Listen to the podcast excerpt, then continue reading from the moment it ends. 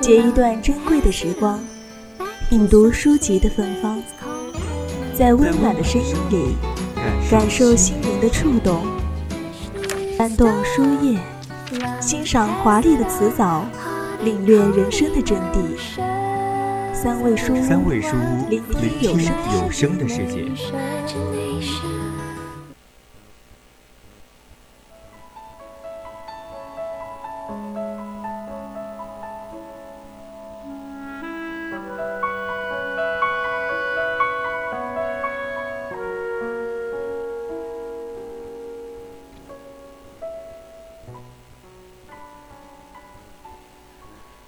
絮语流年之中，恪守沉静初心，专注文字乐趣，铺展人生梦想。大家好，你正在收听的是 FM 一零零 VOC 广播电台，在每周一晚为你送上的侧耳倾听。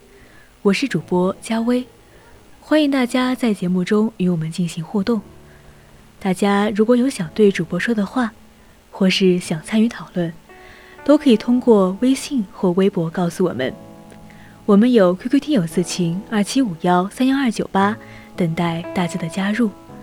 微信搜索“青春调频”，或者是在微博 @VOC 广播电台。我是佳薇，今天的三味书屋为大家推荐的是来自许三观《卖血记》。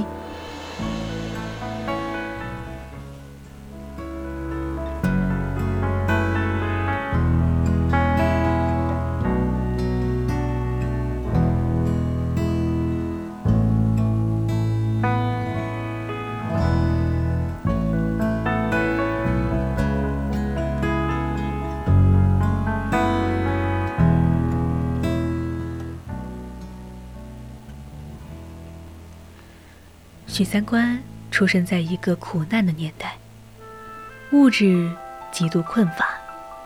然而那个年代的血却很值钱，卖一次血能挣三十五元钱，能抵得上田地里半年的收入。许三观在同村阿房和跟龙的指引卖了第一次血。他们卖血之后，要到胜利饭店。点一盘标准套餐，一盘炒猪肝，二两黄酒，黄酒要温一温。这神圣的仪式感，让他们忘记了卖血对他们身体的隐性伤害。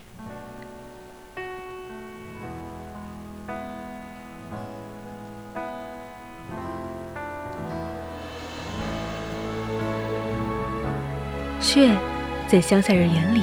就是力气，这力气就像口袋里的钱一样，先是花出去，再去挣回来。少年不知愁滋味，没有生活压力时的许三观是率直任性的。他看中了已经有男朋友的油条西施许玉兰，他用卖血的钱请许玉兰吃了包子。馄饨、话梅，并且套路准岳父说：“以后你的女儿跟了我，生的孩子姓许，既跟了你的姓，又跟了我的姓。”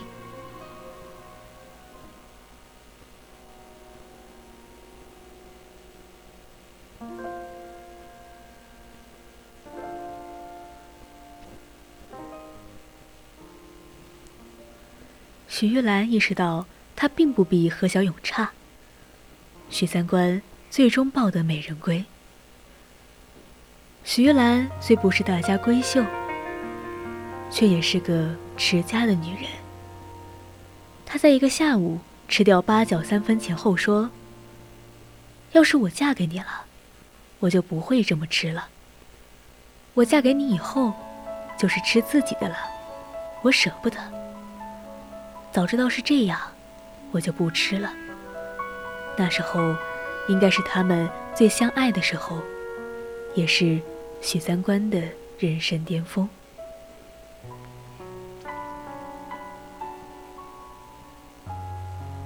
他们就像普通人的日子一样。之后，他们生了三个儿子：阿乐和许月兰叽叽喳喳的样子，让人心头一暖。然而大儿子一乐，却越来越像许玉兰的前男友何小勇。他们的暖，从这一刻开始慢慢变凉。然而一乐偏偏在这个时候，为了保护弟弟，把方铁匠儿子打伤了，需要一大笔医药费。许三观是矛盾的，最后，他对一乐的感情，还是抵过了他的自尊。他又一次卖血了。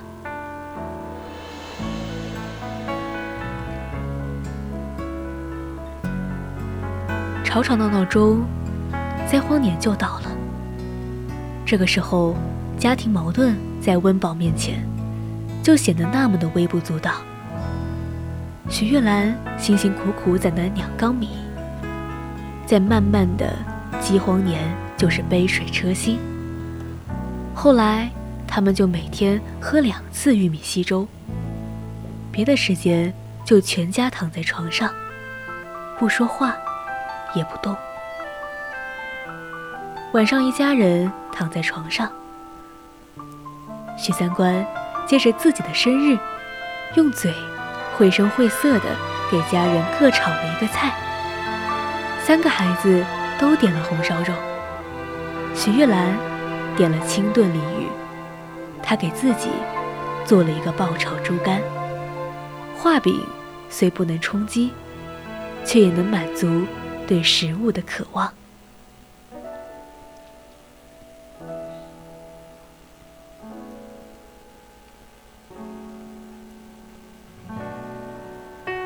那个夏天之后，世道就变了。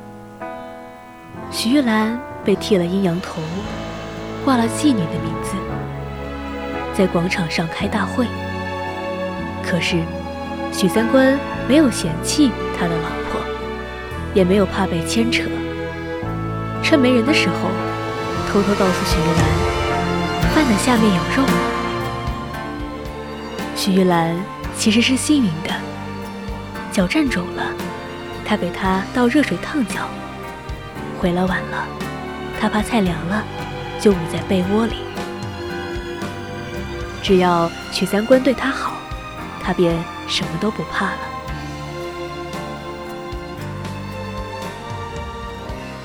许三观老了，年轻的那些岁月里，他靠卖血一次次的度过生活的难关。现在。连唯利是图的血头，都看不上他的血了。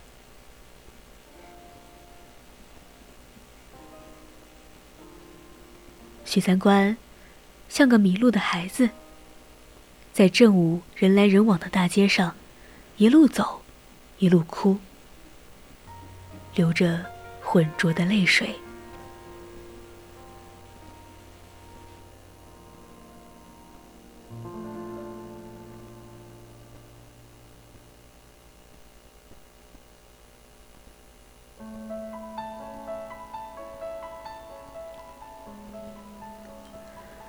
战胜了很多的艰难，本该迎来美好的生活，却败给了自己。他一路不惜性命与命运抗争，最后才想起来爱自己。我突然想到了自己的父母和过往的岁月，他们都是这个世界上最卑微却又最伟大的盖世英雄。人活一世，只能在这世间留下一段温情美好的时光。愿每个人都能活在当下，好好的活着。